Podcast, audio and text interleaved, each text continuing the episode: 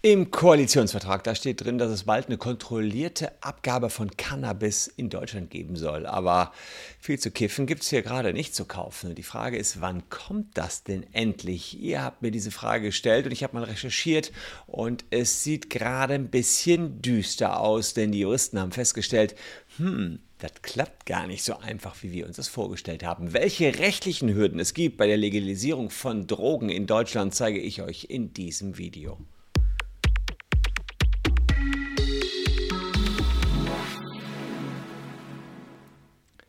Hallo, ich bin Christian Solmecke, Rechtsanwalt und Partner der Kölner Medienrechtskanzlei Wildebeuger und Solmecke.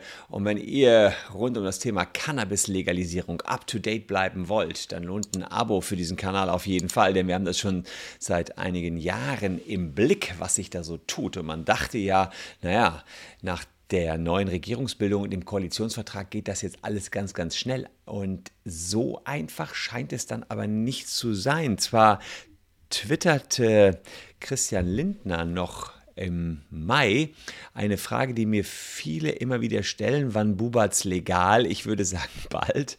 Ja, also sehr oft zitiert, 16.000 Likes am 6. Mai. Aber ja, das hat er getwittert, nur es ist danach nicht ganz so viel passiert, muss man sagen. Es hatte sich dann noch äh, Marco Buschmann, unser Justizminister, angeschlossen, hat auch gesagt, yo, auch im Mai, alles realistisch, Leute. Äh, Frühjahr 2023 ist alles umgesetzt. Der Jubel der Cannabis-Community kannte keine Grenzen und jetzt haben wir schon bald Oktober und man fragt sich, kann das alles noch so klappen bis Frühjahr 2023, wie Buschmann das angekündigt hat oder bald, wie Lindner uns das so versprochen hat? Und dann muss ich euch leider sagen, jetzt, wo so viele Teams sich da auf den Weg gemacht haben, mit der Legalisierung äh, von Cannabis, die Legalisierung zu checken, sieht man, das ist schwieriger als gedacht. Warum? Weil es ein paar juristische Stolpersteine gibt, die nicht so ganz so einfach aus dem Weg geräumt werden können. Da fangen wir uns mal an, durchzuarbeiten. Erstens haben wir das Völkerrecht einer vollständigen Legalisierung steht ein völkerrechtlicher Vertrag mit den United Nations im Weg.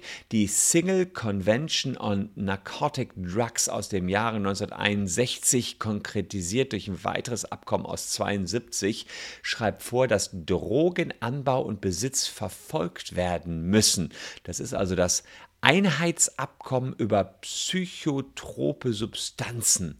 Das lässt den Mitgliedstaaten keinen Spielraum und der Vertrag ist zwar kündbar, aber erst zum 1. Januar 2024. Und in dem Vertrag, da steht noch einiges weiteres drin, sodass wir da gar nicht ganz raus wollen. Denn es ist ja nicht unbedingt äh, empfehlenswert, jetzt äh, zu kündigen und dann dem Abkommen wieder beizutreten mit der Prämisse, dass allerdings Cannabis ähm, ja nicht verfolgt wird oder beziehungsweise der Konsum von Cannabis und der Anbau. Also, das wäre sozusagen eine Möglichkeit, dass man dieses völkerrechtliche Abkommen, wir kündigen zum 1. Januar 2024, treten aus und treten dann wieder bei. Das ist so die, die legalste Möglichkeit, die wir hier haben. Und äh, das ja, überlegen gerade Juristen. Das Problem ist, das Abkommen von 1961 umfasst das Prinzip der weltweiten Ausrottung von Cannabis, Opium und Kokain. Und ähm, Bolivien, die haben das so gemacht, die sind äh, ja da sozusagen ausgetreten, weil sie Coca-Blätter noch äh, legal haben wollen. Und haben gesagt, wir können nicht in diesem Abkommen drin bleiben, denn wir müssen ja unserem Volk Coca-Blätter geben. Die Frage ist, ob Deutschland als reiches Land Bolivien folgen sollte, jetzt austreten sollte. Bei denen ist ja so das Kauen von Coca-Blättern, ja, sollte der hungernden Bevölkerung helfen. Die sind auch alle bitterarm und ähm, ja, man hat damit auch eine lange Tradition. Die Frage ist natürlich, dass, ob hier der Joint auf dem Balkon dann wirklich dem Stillen von Hunger und irgendeiner Tradition in Deutschland dient. Also, ich, kurze, lange Rede, kurzer Sinn. Wir können es ja nicht ernsthaft so meinen wie Bolivien. Also jetzt austreten, dann mit irgendwelchen Bedingungen wieder eintreten. Das ist einfach jetzt erstmal schwierig, dieses völkerrechtliche Abkommen, was wir da haben. Dann haben wir noch weitere Probleme, die sich aus EU-Recht ergeben. Ich zeige gleich, wie man die eventuell doch noch lösen kann, aber erstmal zeige ich, was für Stolpersteine sind und dann gucken wir, wie wir über die Steine hinwegkommen. Aber dass das alles nicht schnell geht, dürfte schon klar sein. Ähm, so, im EU-Recht, da haben wir eine Ausarbeitung des wissenschaftlichen Dienstes. So macht man das, wenn man neue Gesetze machen will. Man äh, ruft erstmal den wissenschaftlichen Dienst. Da sind unter anderem juristische Teams drin und die sollen sich das alles mal angucken. Und der wissenschaftliche Dienst des Bundestages hat jetzt gesagt, wir haben nicht nur das Völkerrecht gefunden, wir haben auch noch europäische Verträge gefunden, die gegen eine Legalisierung sprechen, nämlich ein EU-Rahmenbeschluss aus dem Jahre 2004. Und der sieht vor, dass jeder Mitgliedstaat unter anderem das Herstellen, Anbieten, Verkaufen, Liefern, Ein- und Ausführen von Drogen unter Strafe stellen muss. Außerdem müssen das vorsätzliche unberechtigte Anbauen äh, und äh, unter anderem der Cannabispflanze unter Strafe gestellt werden. Ja, das, das zeigt der wissenschaftliche Dienst. Jetzt hab, ist mir direkt aufgefallen, ja, ja, das unberechtigte Anbauen soll unter Strafe gestellt werden. Aber wenn wir doch ein Gesetz haben, und das ist tatsächlich eine Lücke, ja, die haben jetzt auch andere Juristen entdeckt, ist es vielleicht nicht das unberechtigte Anbauen, sodass wir aus dem EU-Recht vielleicht mit irgendwie viel Ach, Krach und Würgen wenigstens den Anbau da rauskriegen, aber trotzdem nicht die Abgabe. Also ein paar Teile aus dem EU-Recht kriegen wir noch rausargumentiert, wobei wir es dann selber aushöhlen, ein EU-Recht, was wir selber gemacht haben. Ja, und dann ähm, unter dem Begriff Drogen fällt seit 71, 1971 auch Cannabis. Ja, und die Mitgliedstaaten sollten ähm, die Straftaten mit Verhältnis, mit wirksamen verhältnismäßigen abschreckenden strafrechtlichen Sanktionen vorgehen. Außerdem gibt es das Schengen-Protokoll, auch das untersagt die Legalisierung von Drogenbesitz. Also alles nicht ganz so simpel. Jetzt gucken wir uns mal an, wie haben das denn andere Staaten gelöst? Apropos, ich weiß auch nicht, wieso die der Meinung waren, in, im Zusammenhang mit Drogen wäre es schön, Werbung für Lebens äh, oder dafür für den Widerruf von Lebensversicherung zu machen. Scheißegal, wenn ihr eine Lebensversicherung habt und ihr wollt 10.000 Euro jetzt haben, weil die, äh, das weitere Einzahlen in die Lebensversicherung euch überhaupt nicht genug Geld bringt, äh, am, am, Ende der Lebensversicherung, weil ihr euch gar keine Zinsen mehr zahlen, checkt mal unten die Caption aus. Da zeigen wir euch, wie ihr euch viel Geld zurückholen könnt, wenn ihr so eine Lebensversicherung habt. Also andere Staaten. Ihr wisst bestimmt, dass man in Holland schon mal kiffen kann. Gehe ich gleich darauf ein. Ähm, wir haben aber auch Luxemburg. Die haben die Legalisierung vorangetrieben, haben jetzt aber Abschied von der Legalisierung genommen. Dort gibt es jetzt eine Light-Version der Legalisierung, die einen minimalen Eigenanbau zulässt. Naja, minimal. Ich muss mal sagen, solche Toleranzgrenzen gibt es ja auch bei den EU-Verträgen eigentlich nicht. Dass das jetzt die Light-Version ist, komisch.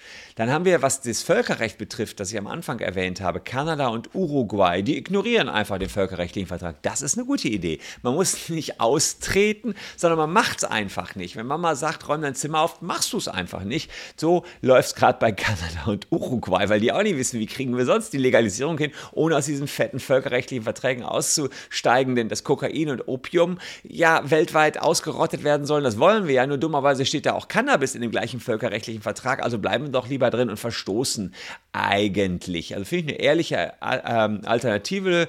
Die kriegen dann äh, jetzt hier Kanada und Uruguay auch ständig immer wieder Rügen vom International Narcotic Control Board. Dann haben sie eine Rüge ähm, und ja, mh, hm, bleiben dann, dann, weiß ich nicht, was sie dann machen, dann sehen sie vielleicht wieder zu, dass sie da, ähm, nee, sehe ich gar nicht, die kriegen halt die Rügen, ja, die haben offenbar noch keine weiteren Konsequenzen. Verhält sich ein bisschen, ja, ein bisschen widersprüchlich. Jetzt könnte man sagen, ja, da müsste man hinsichtlich Cannabis ja eventuell mal auch diese Abkommen anpassen. Die sind Jahrzehnte alt und vielleicht nicht mehr ganz auf dem aktuellen Stand, dass man Cannabis in einem Atemzug mit Kokain und Opium nennt. Ja, könnte sein, aber das gibt es ja noch, das Abkommen. Die Niederlande, auch darauf weist der wissenschaftliche Dienst hin, können auch nicht als Vorbild gelten. Die haben nämlich Cannabis gar nicht legalisiert.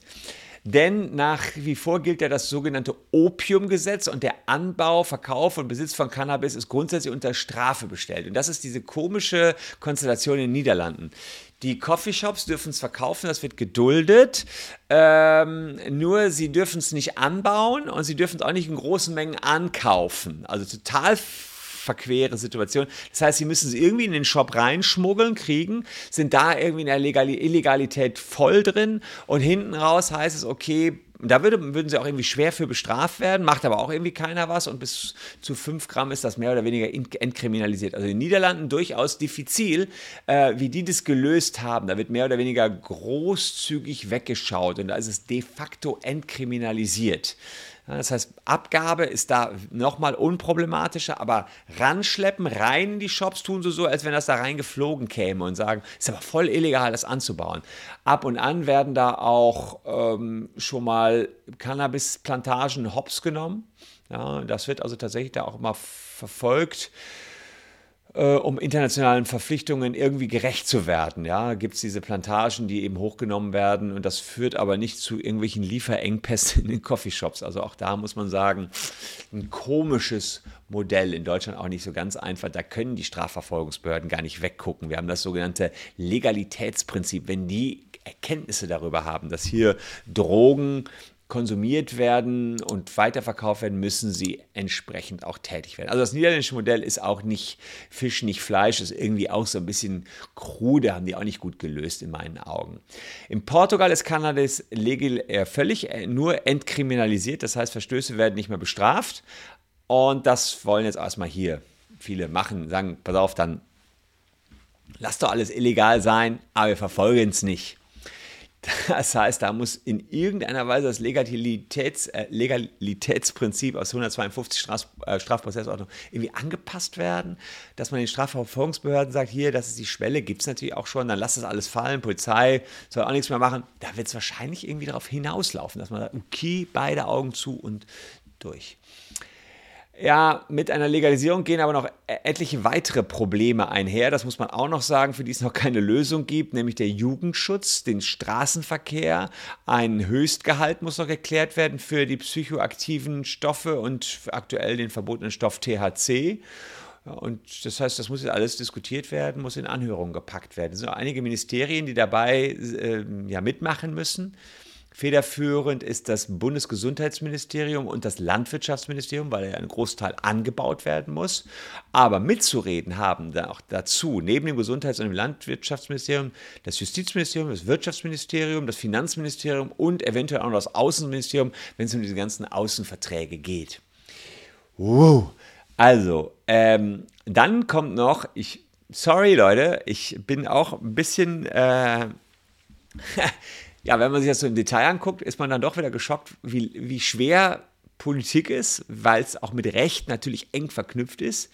Jetzt kommen wir zum politischen Teil. Im Bundestag werden die es wohl durchkriegen, da haben die die Mehrheit, reine Formsache. Aber der Bundesrat muss bei sowas auch noch mitreden. Und da gibt es Kritiker einer Legalisierung aus den Reihen der CDU, die Vorsitzende der jungen Gruppe im Bundestag, die CDU-Abgeordnete äh, Ronja Kemmer, die kommt aus Ulm, die hat gesagt, sie befürchtet, der Jugendschutz könnte unter also einer solchen Legalisierung leiten.